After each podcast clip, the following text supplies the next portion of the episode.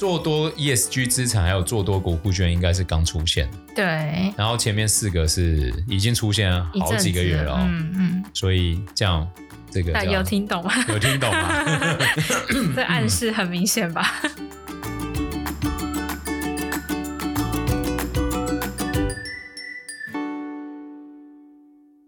大家好，欢迎来到 Hugh 说财经，我是 Hugh，我是 Sarah，一起过一下上周市场状况。上周市场是前一周的大涨以后出现微幅的震荡，像标普五百的话是小跌零点六九，年至今跌十六点八；纳斯达克一百是跌一点一八，年至今跌二十八点四五；然后道琼工业是跌零点零一，等于没有跌啦，年至今跌七点一三。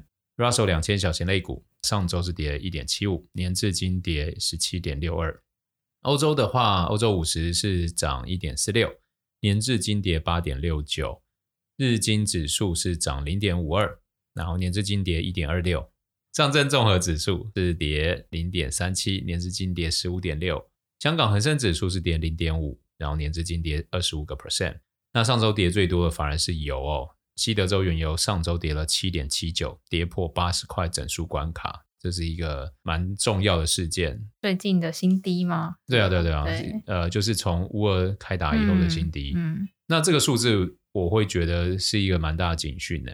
为什么？是因为这半年以来都知道 OPEC Plus 非常在意油价有没有跌破九十，对，然后他们也在试着减产，嗯，然后油价却还能跌破八十。那我觉得背后最简单就是供需失衡嘛，需求在减少。那需求为什么会减少？就，就是大家买的东西都变少啊，对减量，跟消费变少嘛，对，支出企业支出变少，能节俭就节俭一点。对，现在大家都，都在遵遵节这样子，嗯。那我觉得这个就有在反映景气状况哦。那假如你是做比较积极性的投资，我觉得这个是要当做一个很重要的大环境的警示啦。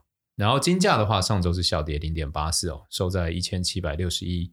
哦，金价最近算蛮有支撑，我觉得开始有出现一些避险的特性有出来，因为美元其实涨非常非常多，但是金价在过去一个月算是相对抗跌的。对，那我们看一下一些重要数字跟比值哦。美国十年公债殖利率上周是收在三点八二九，好，在前一周这个 CPI 出现七点七惊人的数字以后，就带动美国十年公债殖利率从四点三几一路杀到三点八嘛。那上周是目前是持平。这一件事情原本 Hugh 蛮高兴，但是今天早上团队就给我一份 report，发现 现在的那个 Fed 的那个点阵图，对它的状态又回到了公布七点七以前的状态了。嗯嗯，对，就是说 maybe 有可能七点七的这件事情让大家让市场欢声雷动，但是说不定实际上实际上后面我们又要面对对面对这种通膨的现实啊。所以，假如点阵图又回到原状的话，就意味着联总会的官员可能还是必须维持相当鹰派的态势哦。对。那当事件慢慢在浮现的话，那也许又会对股市有另一波的冲击哦。那我们看一下巴菲特的数值，市值与 GDP 的比值啊，维持在一百七。大型股与小型类股的比值上周是小涨一个 percent，然后新兴市场与全球市场比值的话是涨了一点三五个 percent 哦。然后恐慌指数维持在二十二点五到二十三左右，是小涨二点六六。然后油金比的话是跌了快十个 percent 哦。那假如我们以过往再看油金比的话，会认为是一个通膨很重要的数值嘛？因为油价跟通膨的影响是蛮直接。对。那上周跌了十个 percent，所以从 CPI 里面这个能源价格的走势来看，能源对于 CPI 的影响势必会下滑。好，接着我们看一下过去一个月啊，这个 ETF 的金流与大盘的这个相对比哦。那相对大盘走强，金流也增加的产业其实非常多哦，有核心消费，有医疗保健，有工业，有不动产，有金融，有能源，有资讯科技，有原物料。好，这几个产业支撑大盘走得相当强哦。那相对大盘的强弱与金流的走势是相反的，有非核心消费，有通讯媒体跟公用事业。好，所以假如公用事业是在走弱的状况下，我们可以看到，就是市场过去一个月比较多资金往比较积极的地方走啊。然后非核心消费，我认为有可能在未来都会相对比较弱势一点，因为主要是民生嘛。对啊，嗯，那就不是一个必须性的消费的的群体啦。对，好，那我们接着进入一下机构法人对市场的看法哦。在美国，我们主要关注的有升息的这个角力战，然后还有明年市场对美元的看法，以及房贷利率与租金的可能未来的走势哦。那我们看到上周联准会官员有发言，纽约联准会银行总裁表示不应将金融稳定风险纳入决策考量。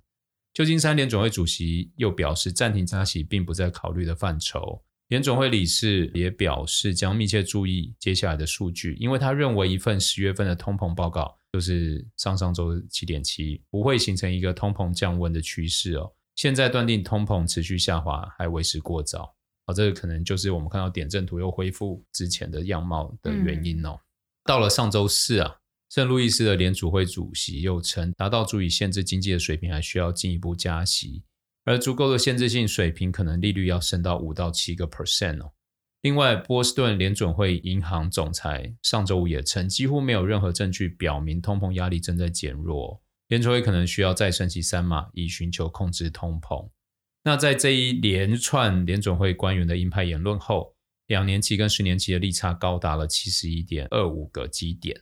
是一九八二年前联准会主席福克尔时代以来前所未见的水平。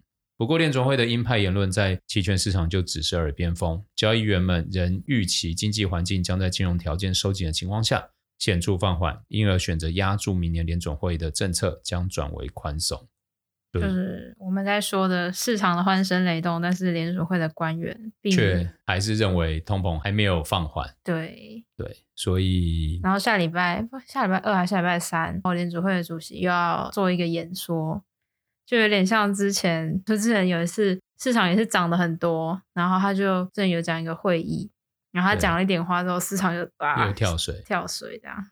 但我觉得现在的很多股票估值真的过低啦，只是。这个过低都是 pricing 对未来的这个紧缩的想象嘛？嗯，那接下来会不会跳水？就是假如官员们 要讲话，要让大家想象的更恶化的话，对，他会再 pricing 进去嘛？尤其是主席讲话，鲍威尔先生，鲍威尔又要打击股市这样的感觉。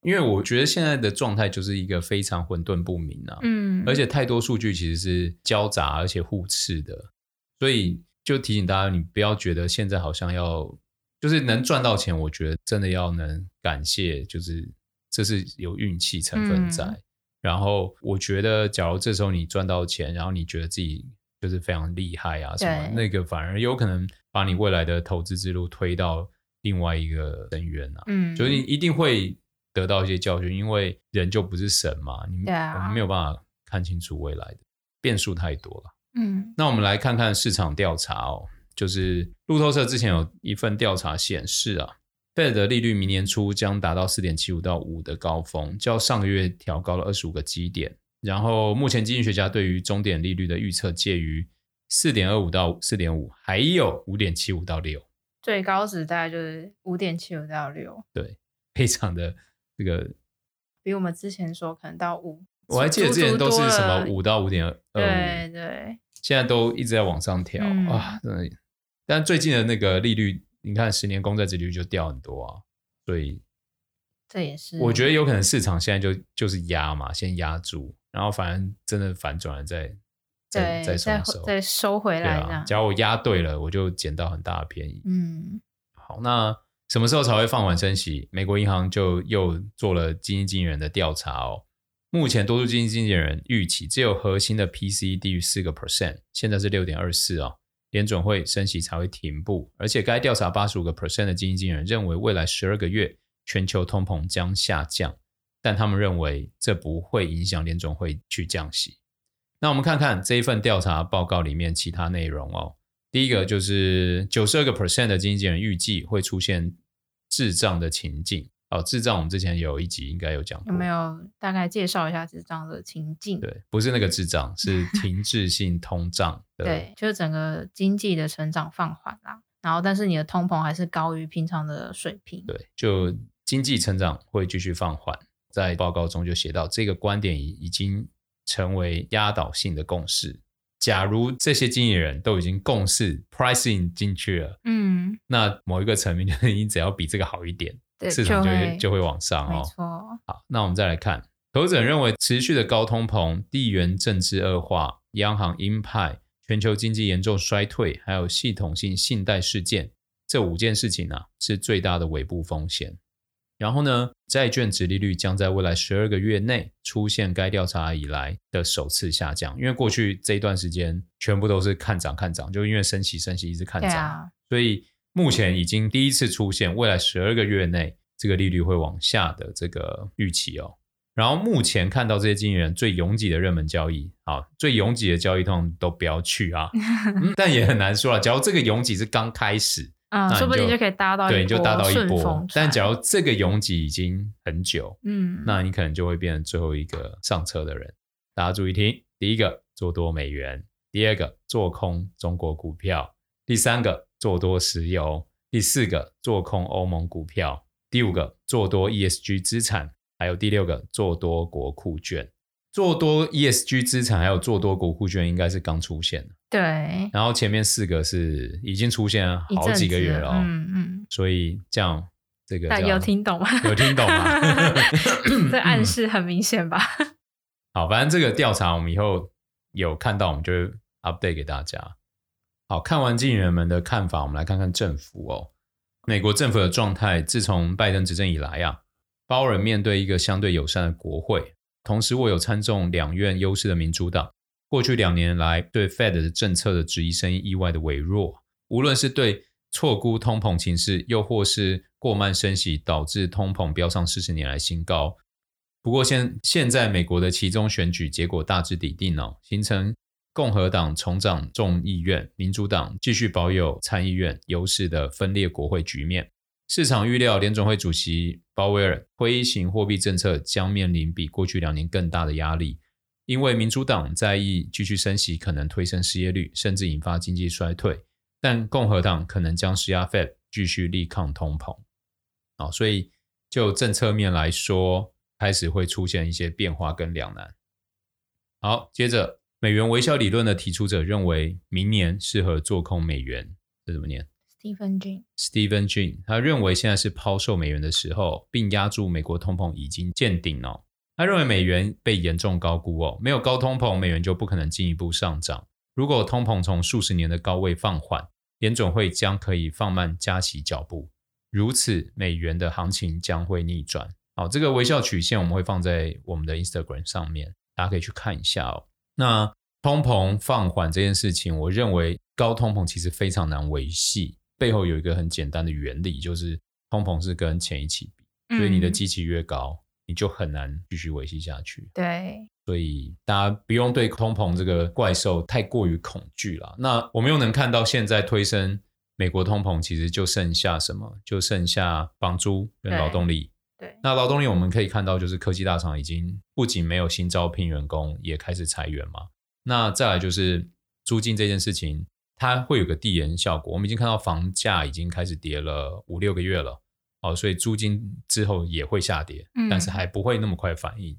那你说联准会官员不会看到吗？他们会看到，但因为他们不能用论述嘛，他们必须等数据出来，看到实际的数据才能才能做决定，因为他们真的是位高权重。好，接着我们就来看美国房市哦，美国抵押贷款利率创一九八一年以来最大的跌幅，掉到六点六一个 percent 哦。其实这个美国市场真的是一个很市场机制的市场，很效率耶，市场的效率。你看，因为在上一次升三码之前，其实三十年房贷利率已经到七个 percent 了。对。然后再升三码，那时候我还记得我跟 Sarah 有聊到，就说，哎，那这样不就要破八了吗？嗯。结果没想到现在因为七点几出来，市市场觉得说啊，通膨要下去啦，不会再升息啦。然后结果这个竟然房屋抵押贷款的利率就直接下来，哎，那个就修正了，掉到六点六一，这个是。四十年来掉最快的哦，那这件事情我觉得大家看到不是说啊，那这样房房价就会涨什么？我觉得还那个还太远。我觉得大家要看到就是这个市场机制在美国是非常非常有效率，就是预期一往下，市场就跟着往下。我觉得这个是很很了不起的哦。那我们看到房地美的首席经济学家就表示哦，抵押贷款利率会暴跌，是因为相关数据显示通胀可能已经要见顶。虽然抵押贷款利率下降是个好消息，但房地产市场还有很长的路要走。通膨虽然高涨，联总会仍会维持高利率，而消费者也将继续受到高利率的影响。好，这也是我们说不用太快觉得好像嗯，房价就要什么美国房屋啦，美国房价就要大涨什么没有哦。对。然后我们看到，根据美国访问量第二大的房地产网站数据里面看到，十月份的租金与二零二一年十月份相比上涨四点七个 percent，是十八个月以来最慢的年度涨幅哦。然后该网站的首席经济学家表示，现在认为我们处于租金价格下行还过早，但是有希望回归正常的季节性放缓。过去几年的夸张价格涨幅可能已经过去。好，就是。房屋市场的数据有慢慢在出现比较好的现象，放缓一点。对，我觉得未来的投资啊，要么就是越来越像巴菲特，就是你要价值型投资，但缺点就是你要中间能扛得住它的波动嘛。因为巴菲特是股神没有错，但大家要理解他为什么，他不仅是有那个绩效，他还有一个很强的。后援就是他的博客下嘛，每年会给他带来几乎无止境的现金流，所以他就可以持续的开枪射击。嗯，他没有需要从它涉及后的的资产提前的必要。对，那跟我们一般普罗大众不一样嘛。我们做投资，毕竟最终它是有个财务目标。嗯，啊，比如说我可能希望帮我小孩存大学的教育学费啊，存创业基金，或者帮自己存退休金啊。或者是甚至更短一点，我只是想要存明年的旅游基金而已，嗯，对不对？都有可能嘛。那这个不同的时间需求面临市场的应对，我觉得很多的变数就在这个时间里面嘛。那我觉得未来的难处就是因为你变数太多，已经多到你已经很难去想，就是连政府的这些我们看到通膨里面 CPI 那么多成分，这么多数据，它的变数都已经让人觉得很很违背的，所以。要么我觉得更加的价值投资，要么我觉得会一种是更加投机、更加短线，还有一种就是可能会跨出股票领域，可能比如说像债券、嗯、哦，我觉得明年后年应该是债券、黄金大多头市场，啊，不是我觉得啊，Morgan Stanley 的 也这样觉得的经济学家 这样觉得啊、哦，不是我这样觉得，我只是引用 Morgan Stanley 经济学家的说法，好，认为二零二三年是债券市场的黄金时期哦。当然，这个主要原因是因为跌多嘛，跌多就是最大的利多，涨多就是最大的利空哦。那看完美国，我们看一下英国啊。英国十月的 CPI 年增率已经来到十一点一哦，改写四十一年以来新高，高于市场的十点七，这速度是非常非常惊人哦。那我们看到它 CPI 上升主要原因，当然第一个就是乌俄战争延烧啊，导致能源价格大涨，然后食品还有非酒精类饮料年增十六点四个 percent 哦，这创下了。四十五年来最高。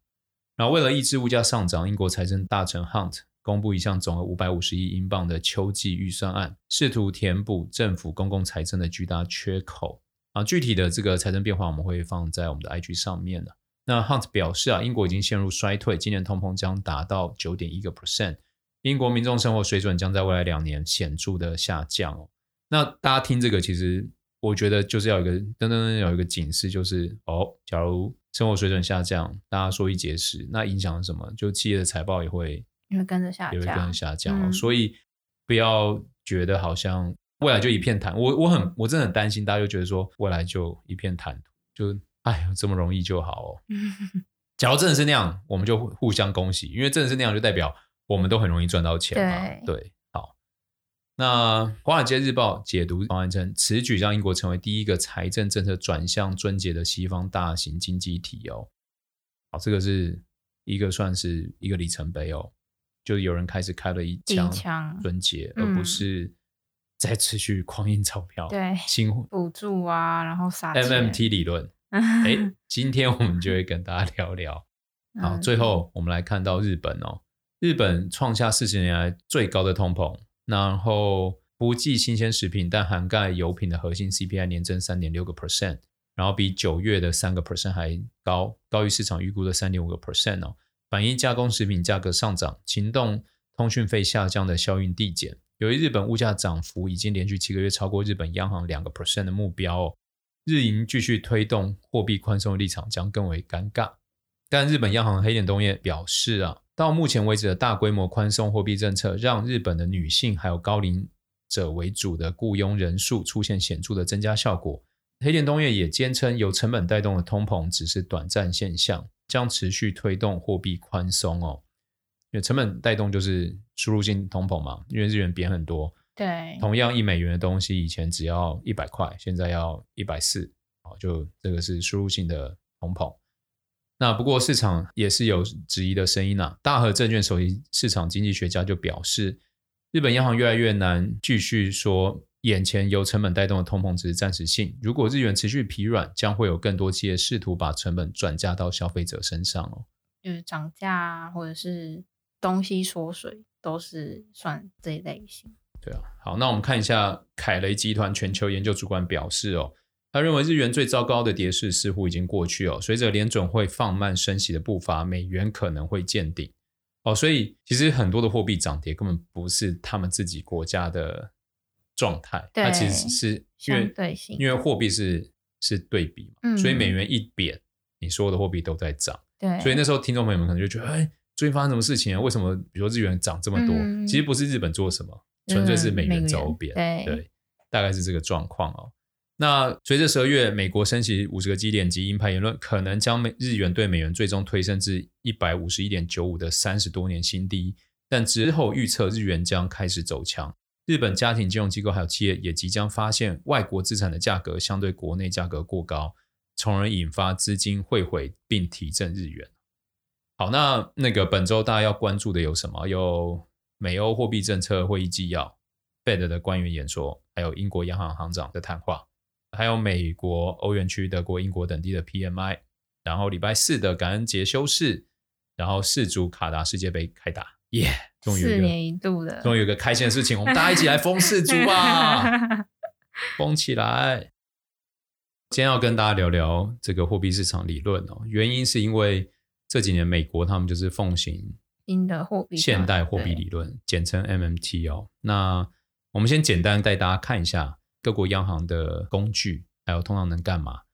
在货币政策上面，通常央行可以做几件事情，就是第一个，变动银行对央行的存款准备率，就是比如你银行收了多少钱，你有一定的比例你要放存在。政府的这个中央银行，对，你是不能再把它借贷出去。中央银行的概念就是银行的银行啦，嗯，对，好，然后再来就是央行会在公开市场上做一些操作嘛，比如说他要释出更多资金到市场，对，好，那或者是不要让市场资金这么多，他就把资金做收回，对，然后可能买卖债券啊，买卖国库券啊等等的。以美国来说，就是财政部发债，然后 Fed 买债，没错，那他就把。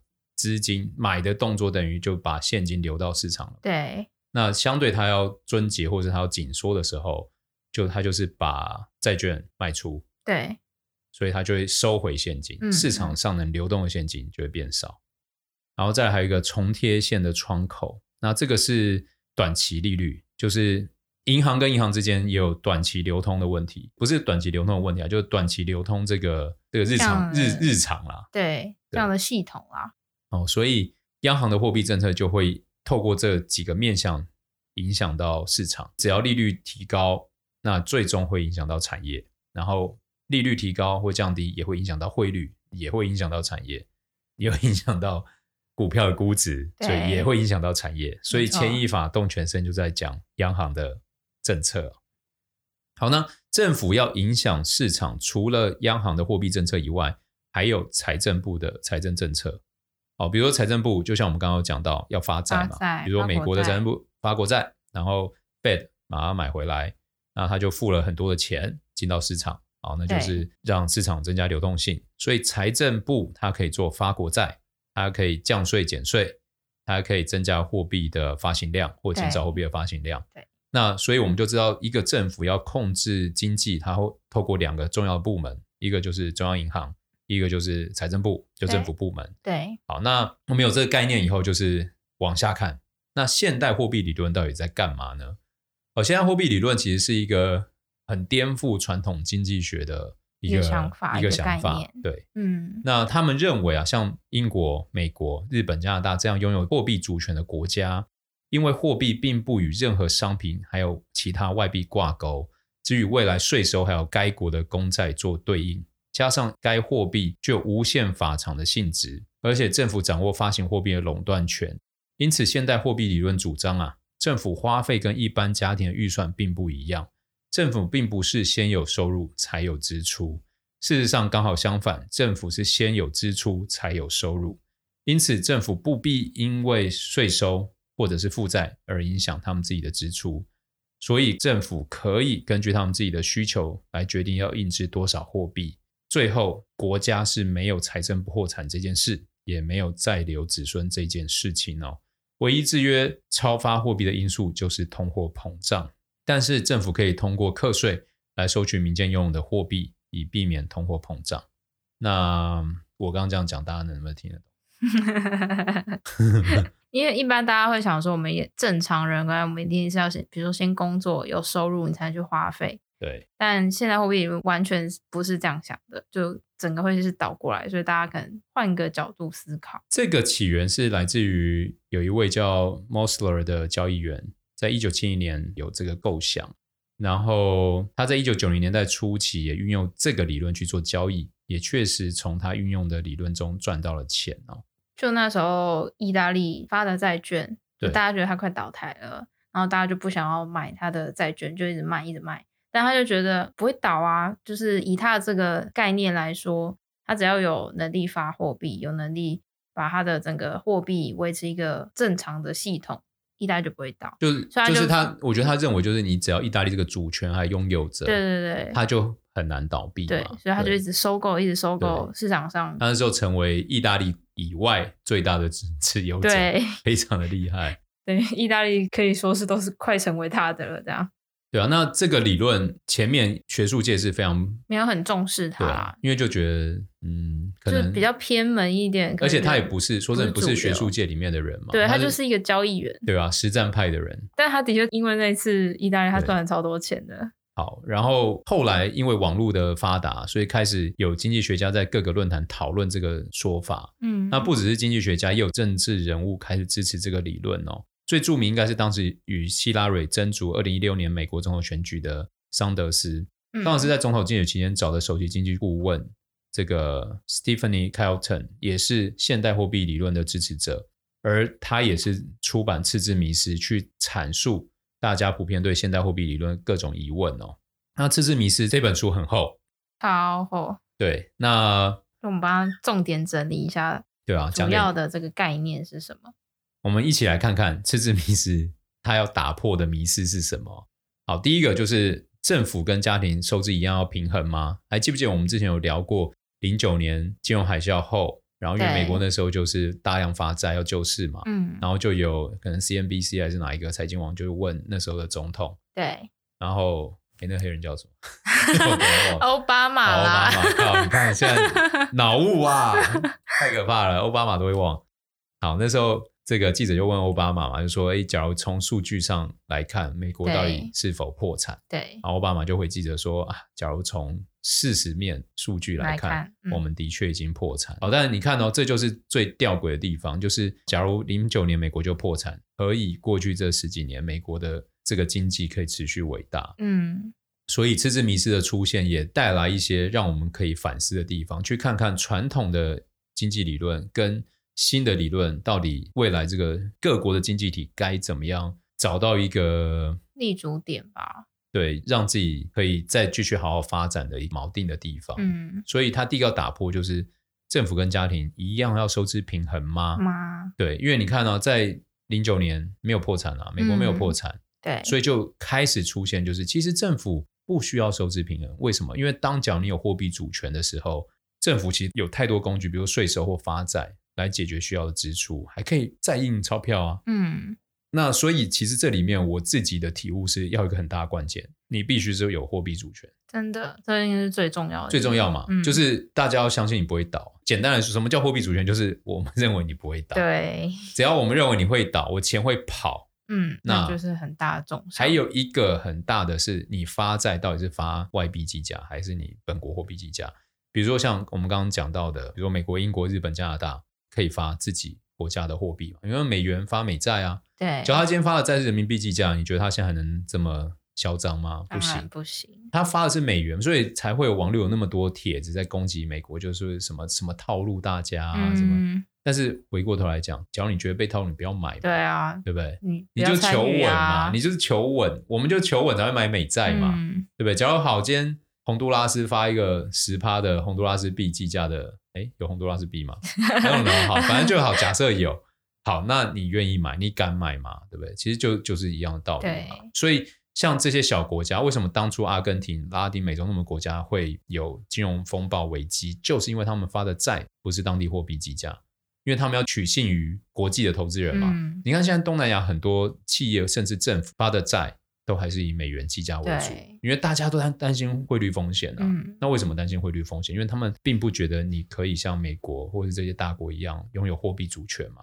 所以当这些国家拥有货币主权的时候，他们就可以根本不用管你有没有收支平衡，只要衡量的什么就是通膨。所以美国就是在过去这几年因为奉行这个现代货币理论，所以带动了现在通膨的危机嘛？嗯，这也是一次反思，就是好，OK，我们相信了新的东西，但带来的危机怎么解？对，对市场好吗？类似这样，然后再来就是政府赤字是政府过度支出的证据吗？我还记得在书里面有一个就是讲到说，以前美国的这些政治人物选举的时候，一定都是攻击赤字，我们要怎么削减赤字，要怎么样怎么样怎么样怎样。然后他就在讲说，削减赤字某一个层面就是你在缩减政府的雇佣人员。因为你唯有少支出、少资本支出或少劳动力的成本支出，你才能削减赤字嘛。对。但是其实这些是违背经济成长的。嗯。就整个理论有一个角度是往这个地方走。哦，所以作者就主张，重点不是赤字有多少，而是政府如何运用这些钱去改善经济。对。就是 OK，我创造赤字，但是比如说我创造了五千个就业人口，我创造地方更多的投资啊，我引进了更多的厂商来这边投资，嗯、带动了经济繁荣。对。对，那接着我就开始有税收。对，那只要这件事情没有影响到我的主权，整件事情其实就健康了，因为人民都赚到钱啦。嗯，然后经济都成长了。对，然后再来就是国家负债很可怕吗？问号。作者认为国家负债就是发国债不构成任何财政负担，政府只是选择向人们提供另一种政府资金，也就是说，公债只是一种付息的美元。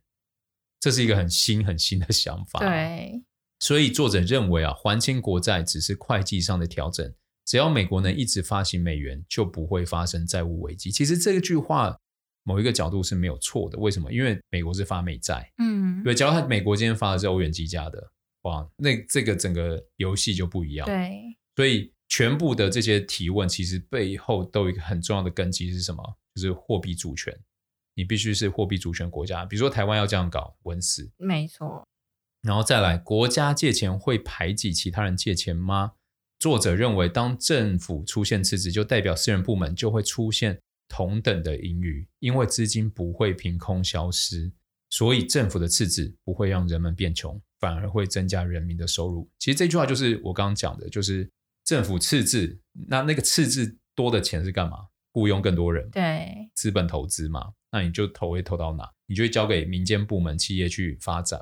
那它里面就有统计一个表，就是当政府想要缩减赤字，债务减少越多，你就越有可能出现萧条。其实我看到这个表的时候，我是很震惊吗？对，我下巴掉地上，因为他指出啊，美国历史六次的大萧条都是发生在政府试图把国债还清之后。最早是一八一七年到一八二一年，那时候偿还了债务的二十九个百分比，然后一八一九年就开始萧条。再来是一八二三到一八三六啊，反正这个表我们就会放在 IG 上面，大家可以自己去看。哦、嗯，你也会跟我一样非常非常 shock。那接着，这支迷失解释了什么问题？如果政府可以靠印钞就去满足政府的需求，那为什么政府还需要税收？第一个，创造人民对货币的需求，为政府生产，因为要缴税，你们需要用劳力去赚钱，然后你才能缴税，那你才会努力的去生产。对，然后借由征税也可以控制通货膨胀。征税我们刚刚讲是一个财政政策嘛，嗯，啊，比如说像之前英国就想要调高税率嘛，对，富人税嘛，对，其实就是某一个层面他想要控制通膨，就透过这个方式来做。然后第三个，借由征税来进行财富的重分配。那资本主义是依靠消费而生啊，当财富都集中在某一群人身上的时候，经济其实就会越来越难发展下去。同时，财富过度集中也会侵蚀民主跟政治的问题。因此，作者认为赋税也解决了社会不公平与经济发展的问题。所以，赋税这件事情是他建构整个新货币理论里面很重要的一个工具啊。对，然后再来借由征税鼓励或者阻止某些人民或是企业的行为。所以他把征税这件事情当成汽车的刹车、油门跟方向盘。嗯，好，然后再来，如果政府可以靠印钞票去满足他们需求，那为什么政府还需要发债啊？因为政府要央行帮忙买卖公债来调控利率。那像其实像现在就是了嘛。嗯，哦，他开始要升息，要让市市场紧缩。所以刚刚这两个问题分别解释了财政政策跟货币政策。对，那再来最后一个问题是。为什么希腊会破产？因为希腊不是货币主权国家，嗯，因为它用欧元嘛。持续强调货币主权，货币。对，当一个国家它的债务不是用自己的货币计价的时候，嗯，它就不是货币主权国家哦。你看哦，那时候希腊公债利率从零八年的五个 percent 一路飙涨到一二年接近三十个 percent。因为它后续发了在，在你如果一样是五 percent，大家不相信你就没有人要。他就借不到钱，对，他就没有办法推动他的政策，一直升，一直升，对啊，而且因为他在欧元区，他也没有自己印钞票的权利，对，对啊。那接着就开始有人提出质疑嘛，在今年，因为我们大家经历了大通膨时代，嗯，哦，所以就一个组织叫 IIF 啊，有一份报告就来讲说，现代货币理论是否真的可行？这个国际金融协会呢，他们认为财政空间是一种稀缺且宝贵的资源，应谨慎使用。不能像现代货币理论讲，就是说啊，我们就是尽量印钞票，尽量创造赤字来推动这个市场哦。那 IF 是一个国际金融业的协会，成员包括一些著名的商业银行、投资银行、保险公司还有资产管理公司哦，来自全球六十多个国家还有地区。然后比较著名的有像德意志银行啊、摩根大通啊，就是一个实战型的金融群体了，对，应该这样讲。好，那比如说以日本为例，日本算是现代货币理论的资深玩家哦。因为他们过去一直用各种货币工具来维持低利率，然后维持蛮高的债务水平。那今年的通胀冲击还有全球利率上升，暴露了这种高债务平衡的风险。随着全球利率上升，日本将十年期国债殖利率固定在极低水平这一事实，日本的利差遭遇急剧的变化，导致日元出现前所未有的贬值。这说明中央银行可以抑制债券市场的财政风险溢价，但如果这样做的话，风险溢价只是体现在货币贬值上。反正白话的意思就是说，我政府干预，我的利率的确被我压低，但利差变大嘛，跟市场的这个利差变大，对，所以我的货币就会贬值，嗯，来让整一件事情是平衡掉的。好，所以日元今年才会贬这么多。总结就是，我相信大家对于这个现在货币理论提出的赤字迷思还是有很大的分歧。也有人说这个理论只适用于美国这样的强权，但我觉得不管怎么样，斯蒂芬妮都提出了另类的观点，让大家去思考。然后最后想问大家，你会支持台湾走这个货币理论吗？好，欢迎留言给我们，告诉我们你的想法。对啊，欢迎在 IG 多多跟我们互动。对，谢谢。好，我们下周见，下周见，拜拜，拜拜。